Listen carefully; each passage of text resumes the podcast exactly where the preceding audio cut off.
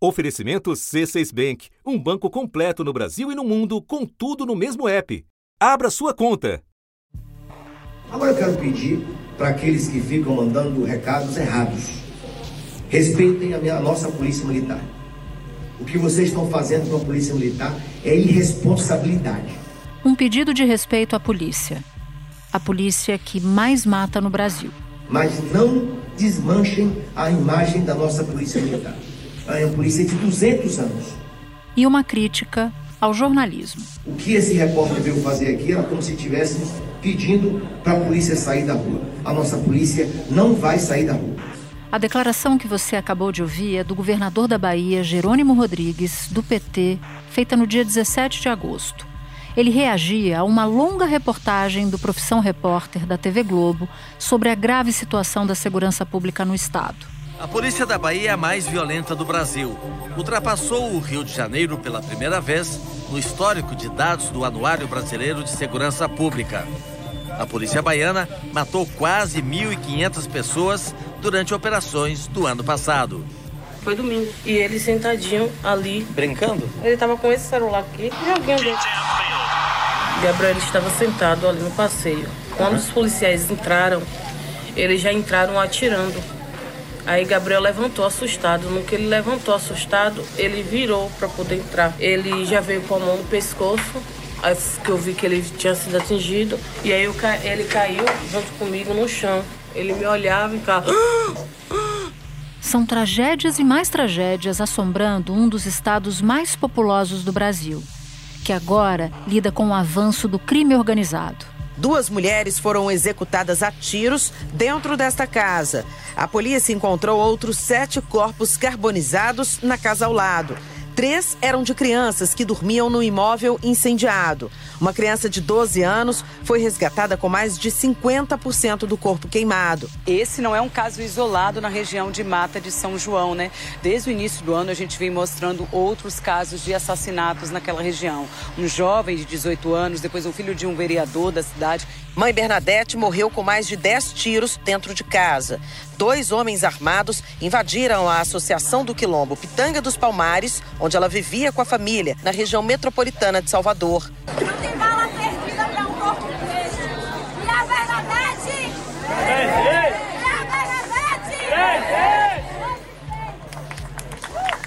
Diante de tantos casos, a grande questão é o rumo da segurança pública num Estado governado pelo PT desde 2007. A ordem minha a todo o comando da polícia, ao meu efetivo, é que a gente não saia disposto a matar. Não é essa a nossa ordem. A nossa ordem é trazer presos. Mas eu tenho que dizer a vocês que a polícia tem que ser firme na sua função. Da redação do G1, eu sou Natuzaneri e o assunto hoje é a violência na Bahia um episódio para entender o que aconteceu nos últimos anos e por que o Estado se tornou o mais violento do Brasil. Neste episódio, eu converso com Itana Alencar, repórter do G1 Bahia, e Eduardo Ribeiro, coordenador da Rede de Observatórios da Segurança Pública na Bahia e diretor executivo da organização Iniciativa Negra por uma Nova Política sobre Drogas. Quarta-feira, 30 de agosto. Itana, eu queria começar te pedindo para nos contar sobre a chacina que aconteceu na última segunda-feira em Mata de São João. Que região é essa? Como a polícia atuou quando identificou os suspeitos? O que, que aconteceu lá? Olha, Natuza, Mata de São João é um município da região metropolitana de Salvador, é uma cidade turística, por assim dizer. Ela fica no que a gente chama aqui de linha verde, que é uma rodovia estadual, a BA-099, que tem esse nome muito por causa da faixa litorânea mesmo, né? Por causa do Mar Verde. Por isso que chama linha verde. Grandes destinos turísticos da Bahia ficam em Mata de São João, como por exemplo Praia do Forte, Sauípe Diogo.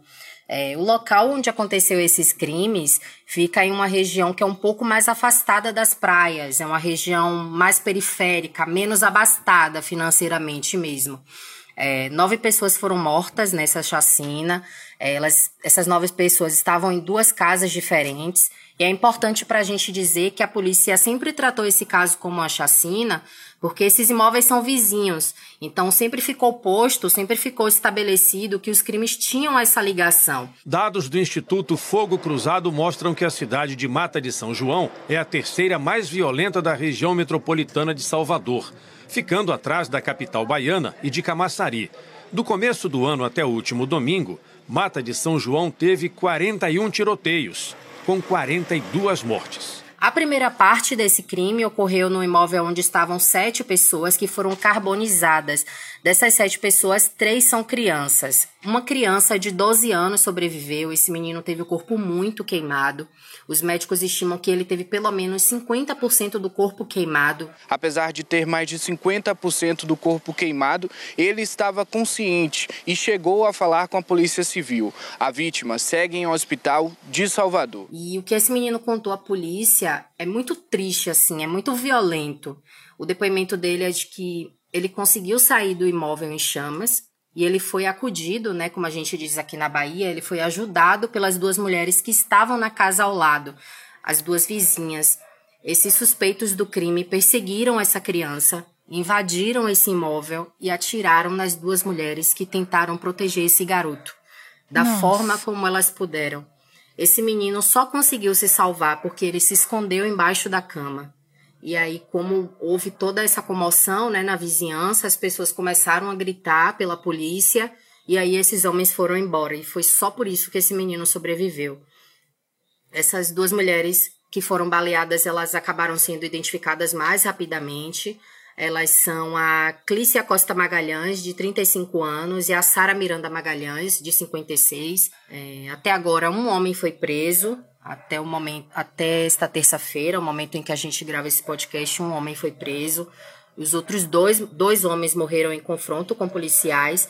E isso prejudica uhum. um pouco as investigações, né? Já que se essas pessoas estivessem presas, como o primeiro homem, talvez elas pudessem dar mais informações. Itana, só na cidade Mata de São João, o Instituto Fogo Cruzado aponta mais de 40 tiroteios apenas neste ano. E essa cidade chama atenção porque ela fica justamente na divisa com Camaçari, que é considerada uma das mais violentas do país, de acordo com o Anuário da Segurança Pública.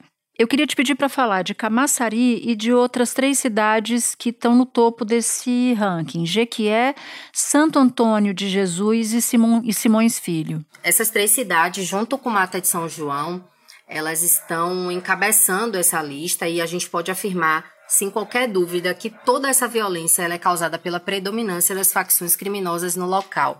Essas facções que fazem o comércio ilegal de drogas e armas aqui na Bahia. Os dados do anuário que você citou refletem também os dados apurados por nós, o G1, no monitor da violência.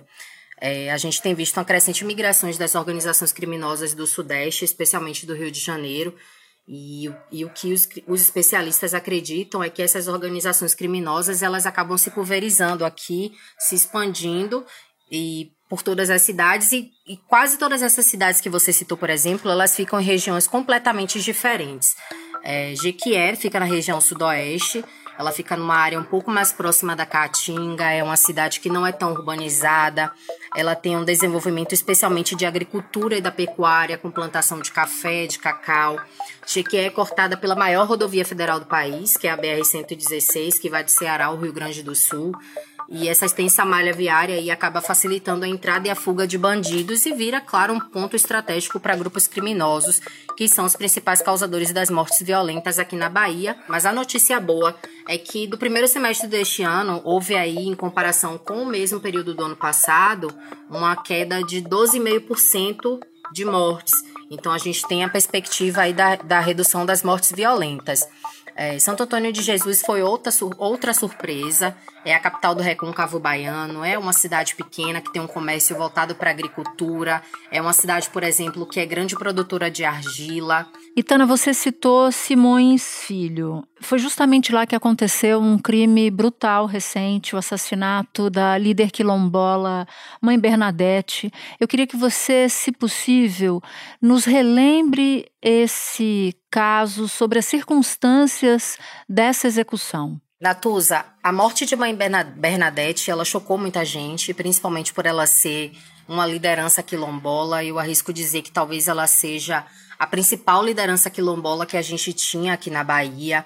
É, mãe Bernadette era uma Ayalorixá, uma matriarca de terreiro. Eu acho que isso até acaba se perdendo um pouco no meio das, das notícias, muito pelo desconhecimento das pessoas sobre as religiões de matrizes africanas, especialmente do, quilom, do candomblé.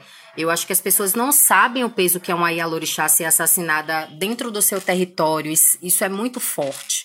Maria Bernadette Pacífico tinha 72 anos e estava à frente da Coordenação Nacional de Articulação das Comunidades Quilombolas. Mãe Bernadette, como era conhecida, era Ialorixá, uma líder religiosa do candomblé.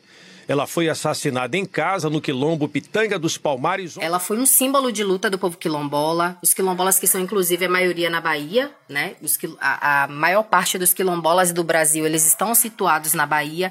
Isso de acordo com os dados do próprio IBGE. É, o local onde Mãe Bernadette foi morta é uma área de assentamento, então a gente pode dizer que é uma área rural porque é um quilombo, né?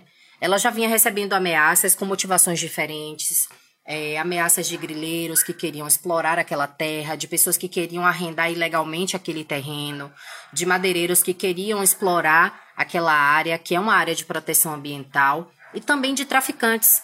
É, Mãe Bernadette ela não permitia que qualquer tipo de comércio ilegal de armas e drogas entrasse no terreiro.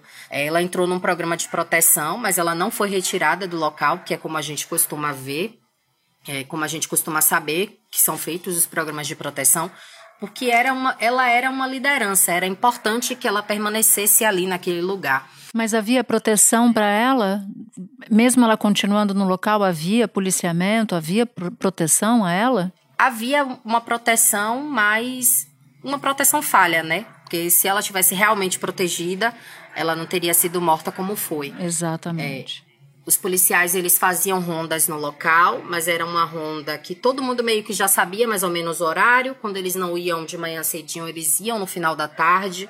Então não era exatamente uma surpresa a chegada desses policiais lá. Tinha algumas câmeras que deveriam servir para a vigilância, mas só que depois, até na, durante as investigações desse caso, a polícia acabou descobrindo que apenas uma dessas câmeras funcionava então, talvez as imagens que tenham sido captadas por essas câmeras, por essa câmera, nem sirva para investigação. Testemunhas contam que mãe Bernadette estava na sala vendo televisão em companhia de três netos adolescentes quando dois homens chegaram de moto e invadiram a casa. Foi um crime de mando que ninguém vai lá pegar uma idosa e dar 12 tiros numa idosa sentada que só faz o bem. Três netos dela presenciaram esse crime com base no, no depoimento das testemunhas, a, a polícia sabe que o crime foi cometido por dois homens.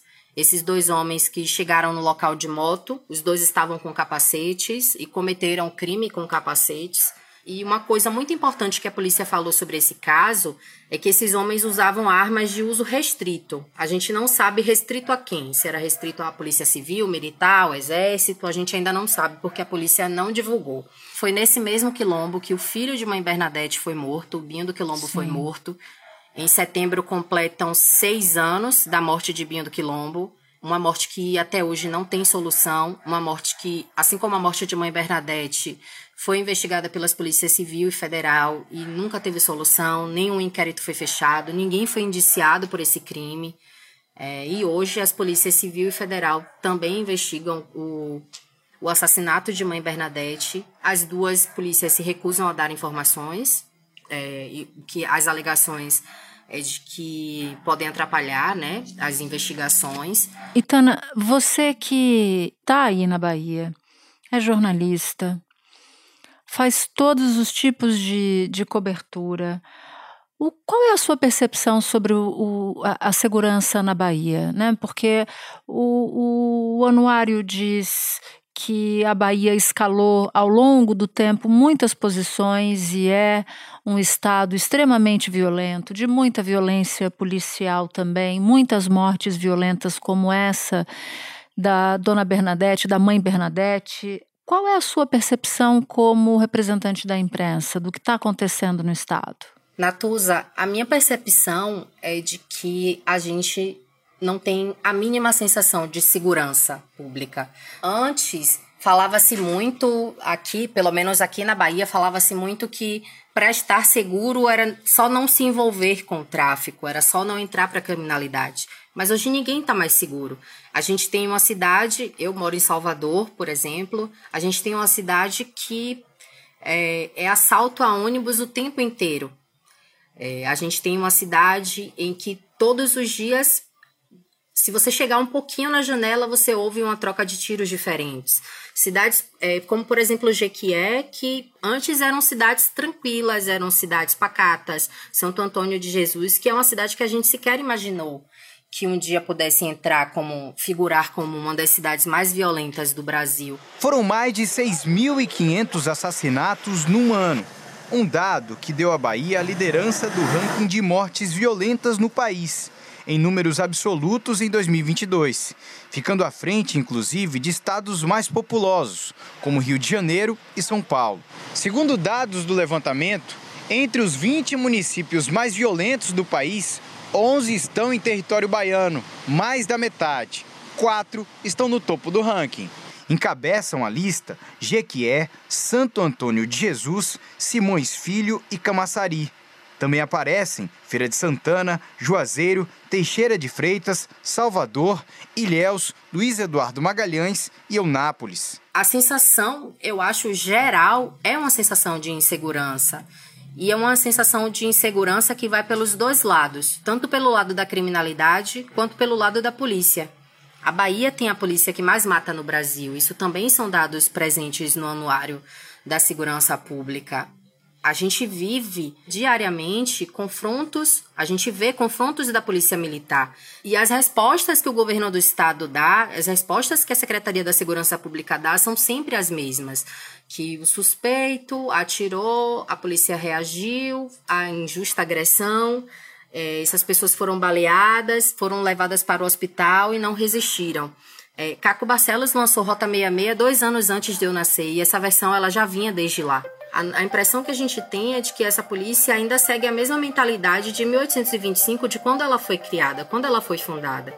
Então, é uma lógica que corrobora muito com a violência, porque a polícia mata, o tráfico de drogas mata, e o tráfico de drogas, ele não mata só quem está envolvido com o tráfico de drogas, o tráfico de drogas ele mata pessoas para roubar, celulares para fazer com que esses aparelhos entrem no presídio. O tráfico de drogas mata quando há uma troca de tiros e uma criança é baleada na rua. O tráfico de drogas mata quando um pedreiro entra num bairro que não é o bairro onde ele mora e esses dois bairros eles são liderados por facções criminosas rivais. Então é como se eu não pudesse entrar mais naquele bairro. Então a sensação de insegurança é geral. Assim, é, uhum. Outro dia, aqui no prédio, por exemplo, é, é, só para citar o, o, quanto essa violência ela tá tão próxima, no 13 terceiro, no 13 terceiro andar, uma médica aqui no mesmo prédio que eu, é, uma bala perdida invadiu a casa dela. Nossa. É uma violência que ela tá cada vez mais perto. Ela, ela tá muito menos distante do que parecia e cada vez mais perto da gente. Itana, eu te agradeço muito por esse relato. Desejo boa sorte para você, que você consiga se proteger e um bom trabalho, porque a sua voz importa para dizer e nos contar o que está acontecendo em Salvador, o que está acontecendo na Bahia. Um grande abraço para você. Muito obrigada. Outro abraço, Natuza. Até mais. Espera um pouquinho que eu já volto para falar com o Eduardo Ribeiro. Com o C6 Bank, você está no topo da experiência que um banco pode te oferecer. Você tem tudo para sua vida financeira no mesmo app, no Brasil e no mundo todo a primeira conta global do país e atendimento personalizado, além de uma plataforma de investimentos em real e dólar com produtos exclusivos oferecidos pelo C6 em parceria com o JP Morgan Asset Management. Quer aproveitar hoje o que os outros bancos só vão oferecer amanhã? Conheça o C6 Bank. Tá esperando o quê? C6 Bank.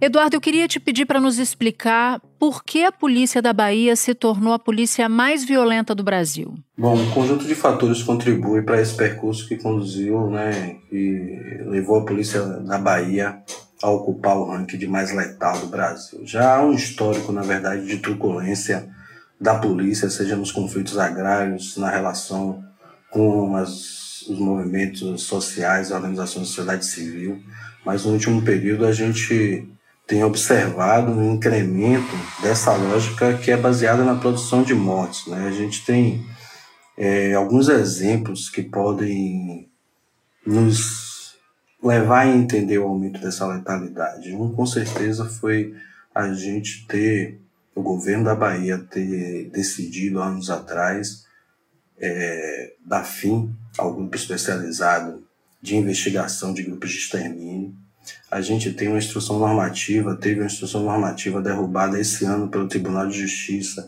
e que vigorou por quatro anos e que impedia a Polícia Civil de investigar crimes produzidos por militares contra civis. Essa instrução normativa foi derrubada graças à intervenção do Ministério Público no, no Tribunal de Justiça.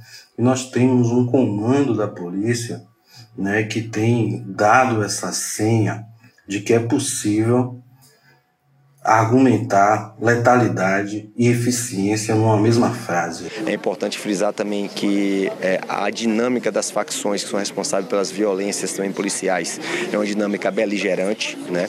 Tanto é que esse ano já apreendemos 37 fuzis, foram mais de 3 mil armas. Nossa política de preservação da vida, lógico. Eu acho que isso é uma senha problemática para as tropas porque incentiva a continuidade da lógica de confronto e isso tem nos conduzido, acredito, não apenas a perceber que é uma crise da segurança pública, mas não uma crise de governo apenas, é uma crise de modelo, né? um modelo de segurança pública baseado nos confrontos. Né?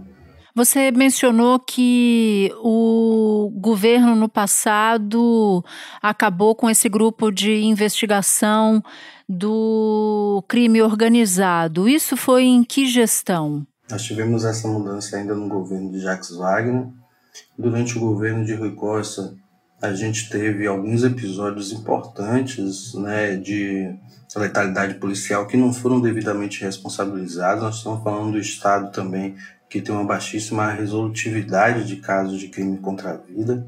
Né? Nós tivemos a chacina do Cabula, onde foi um marco importante quando o governador aponta e faz um comparativo da letalidade policial com uma partida de futebol. Qual o limite de energia e de força necessário para conter cada situação? São alguns segundos que nós temos para decidir. É como um artilheiro em frente ao gol que tem que decidir em alguns segundos como é que ele tenta botar a bola para dentro do gol e fazer o gol. E isso não, não era uma boa senha né, também nesse processo de conseguir adequar a ideia de segurança com a produção de letalidade. E nós tivemos também um incentivo permanente de uma lógica de confronto, em detrimento também à boa produção de dados em segurança pública, que é um dos grandes gargalos também da produção da segurança pública na Bahia. Nós temos um estado que tem uma produção precária de dados e uma transparência ainda pior. Eu queria tentar entender com você qual é o perfil de quem morre pelas mãos da polícia e qual é o perfil da polícia e do comando da polícia. Há alguma relação nesses dois grupos? Certamente. Ah, o perfil das pessoas mortas em operações policiais é importante que a gente também destaque que desde que a gente começa a monitorar episódios de tiroteio junto ao Instituto Fogo Cruzado em Salvador e na região metropolitana. As polícias participam, em média, de 35% dos eventos de tiroteio nesses municípios. Então, o Estado tem produzido eventos que colocam as pessoas na linha de tiro. O perfil que nós encontramos, sempre, maioria absoluta de homens negros e jovens, e não é paradoxalmente, porque eu acho que isso é um reflexo da sofisticação do racismo brasileiro, né? Nós temos uma tropa que ela é majoritariamente negra e ao contrário de grande parte do Brasil, nós temos muitos oficiais negros também no estado da Bahia, né? Nós estamos falando do estado mais negro do Brasil e nós estamos falando também da polícia que mais mata negros no Brasil. Né? A gente mostrou também pela rede de observatórios da segurança, a partir do raio-x das operações policiais, que na capital 98% das pessoas que foram mortas pela polícia eram pessoas negras. É, isso diz muito sobre o tipo de segurança pública, se é que a gente pode chamar assim, que está sendo realizada no estado da Bahia. Nesse período tão curto de uma semana, 30 mortos em operações policiais em apenas oito dias. Esse número vem chamando atenção em todo o país. Por conta disso, né, a ouvidoria foi acionada. Agora, me chamou a atenção um dado sobre a morte de indígenas. Você falava da morte de pessoas negras, na sua grande maioria, mas tem um dado sobre indígenas e PM baiana. Consegue esclarecer para mim que dados são esses, o que eles querem dizer? Bom, nós revelamos, junto à Rede de Observatórios da Segurança, através do relatório Além da Floresta, falando sobre crimes socioambientais e crimes contra povos e comunidades tradicionais, que há sim um incremento de violência em territórios baianos é, em conflitos, né, provocados inclusive comandados muitas vezes por agentes que não sujam a mão de pólvora, de sangue ou de barro, mas que encomenda crimes contra é, comunidades, contra povos indígenas, contra lideranças de terreiro, contra, crime, contra povos de quilombos. Um soldado da Polícia Militar da Bahia, suspeito de envolvimento nas mortes de dois indígenas, se entregou hoje à polícia. Os indígenas Samuel do Amor Divino, de 21 anos, e Navir Brito de Jesus, de 16, foram assassinados no dia 17 de dezembro quando eles saíam do povoado de Montinho para comprar alimentos. A Polícia Federal cumpriu mandados no extremo sul do estado durante uma operação que investiga a morte de um adolescente pataxó. Três policiais militares foram presos.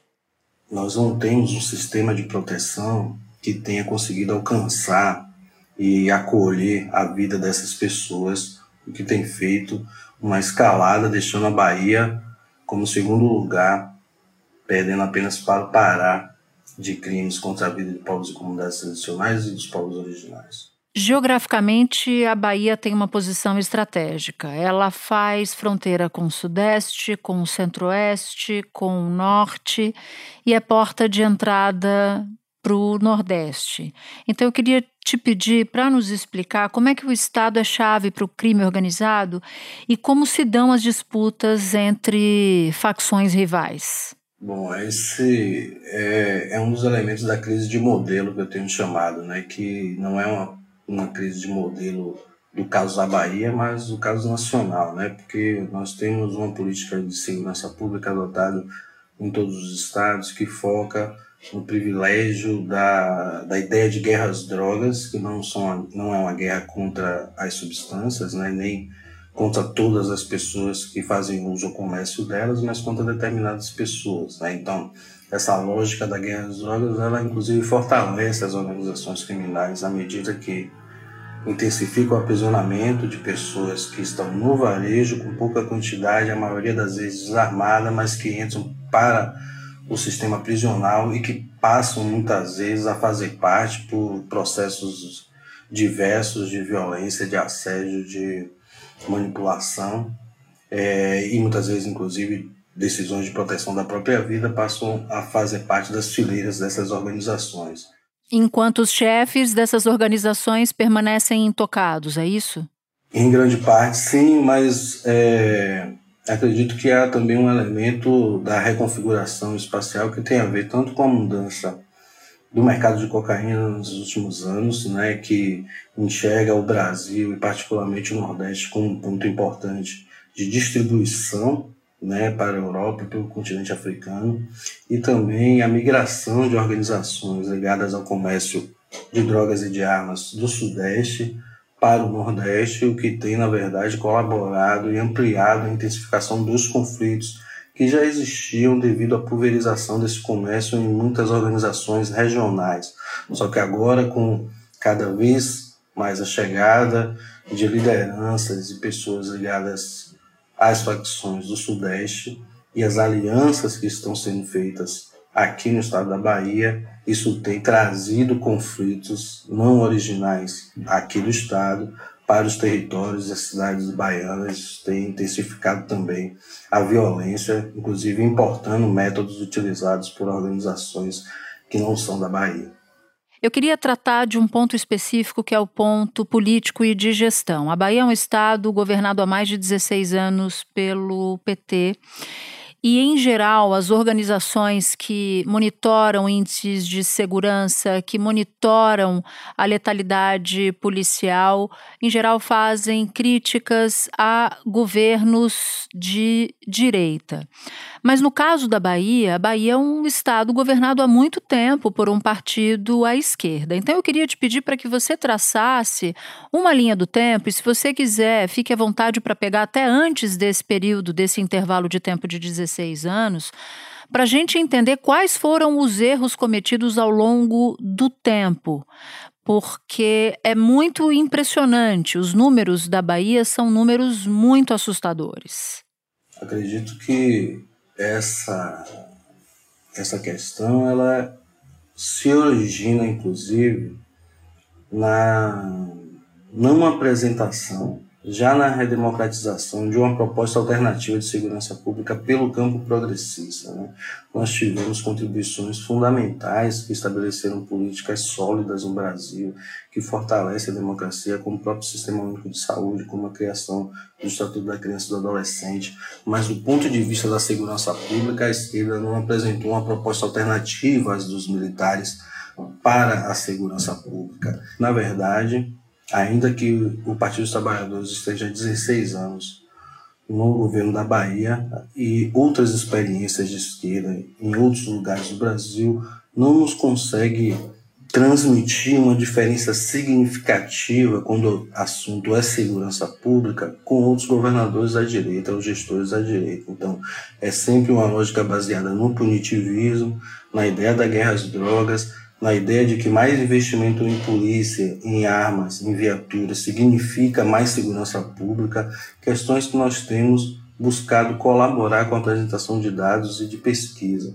Então a gente tem hoje um quadro em que a crise de modelo de segurança pública ela está sendo mais revelada na Bahia, mas só que ela precisa impulsionar uma mudança do ponto de vista nacional. Afinal de contas, as organizações criminais que afetam a segurança pública no nosso cotidiano, elas atuam de forma articulada nacionalmente. E ao longo desses últimos mandatos, o que, que você considera que foi erro capital na gestão da política de segurança pública na Bahia? Certamente a criação de um investimento massivo nas especializadas, então a Polícia Militar passa a ter mais especializada a importação de BOP e a criação de outras especializadas que utilizam armamentos mais pesados e que operam numa lógica de produção de letalidade. A política hoje que nós temos de reconhecimento facial, por exemplo, que é um grande espelho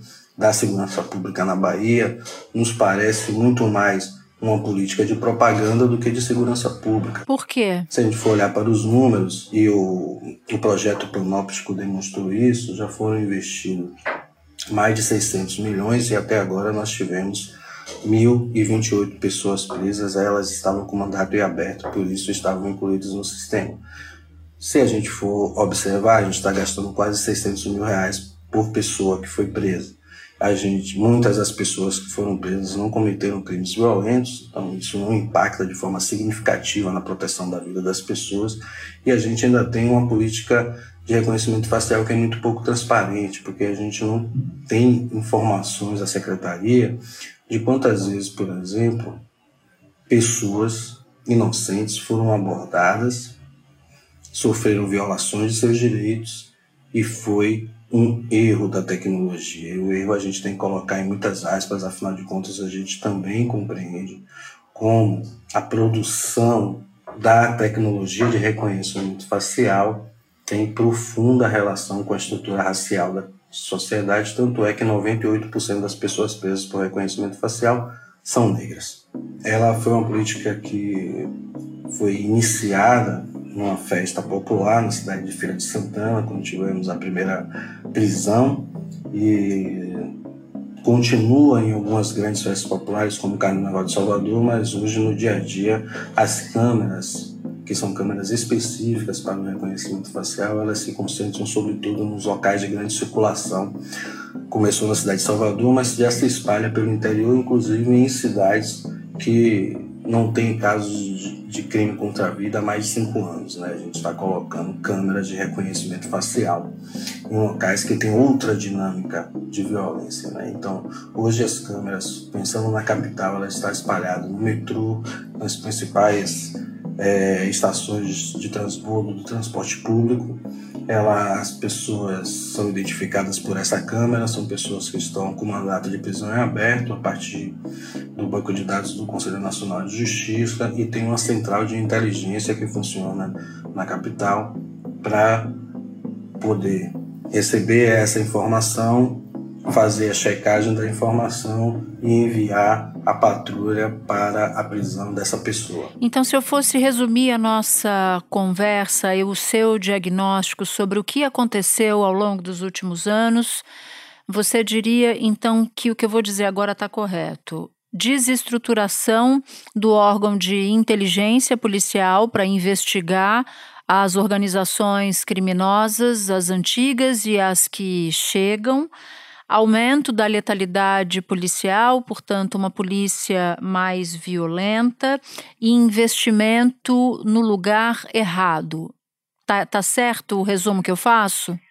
Não, certamente é, esses são os pontos fundamentais. Eu reforçaria que o desmonte do grupo especializado de combate aos grupos de extermínio ele é um marco importante, mas se a gente for olhar, na verdade, a o financiamento insuficiente da própria Polícia Civil e do Departamento de Polícia Técnica, né? porque isso compromete o processo de investigação. É isso que faz com que a gente tenha um baixo índice de resolutividade de crimes contra a vida e a não responsabilização dos agentes causadores das mortes, ela dá uma outra senha perigosa de que é sim possível matar e não ser responsabilizado e sobretudo quando as perpetradoras do os perpetradores da violência são agentes do Estado, né? já que existe um um aceno positivo do comando da Polícia Militar na Bahia, um aceno positivo de que a letalidade faz parte do seu entendimento de eficiência. Eduardo, te agradeço muito por ter topado vir falar com a gente, para que a gente possa entender o que está acontecendo nesse momento na Bahia e por que cada vez mais a gente ouve histórias muito assustadoras sobre, sobre violência no Estado. Te desejo um bom trabalho e mais uma vez agradeço. Muito obrigado pelo convite e pelo espaço. Espero ter contribuído. Este foi o assunto, podcast diário disponível no G1, no Globoplay ou na sua plataforma de áudio preferida. Comigo na equipe do assunto estão Mônica Mariotti, Amanda Polato, Lorena Lara, Luiz Felipe Silva, Tiago Kazuroski, Gabriel de Campos, Nayara Fernandes e Etos Kleiter. Eu sou Natuzaneri e fico por aqui. Até o próximo assunto.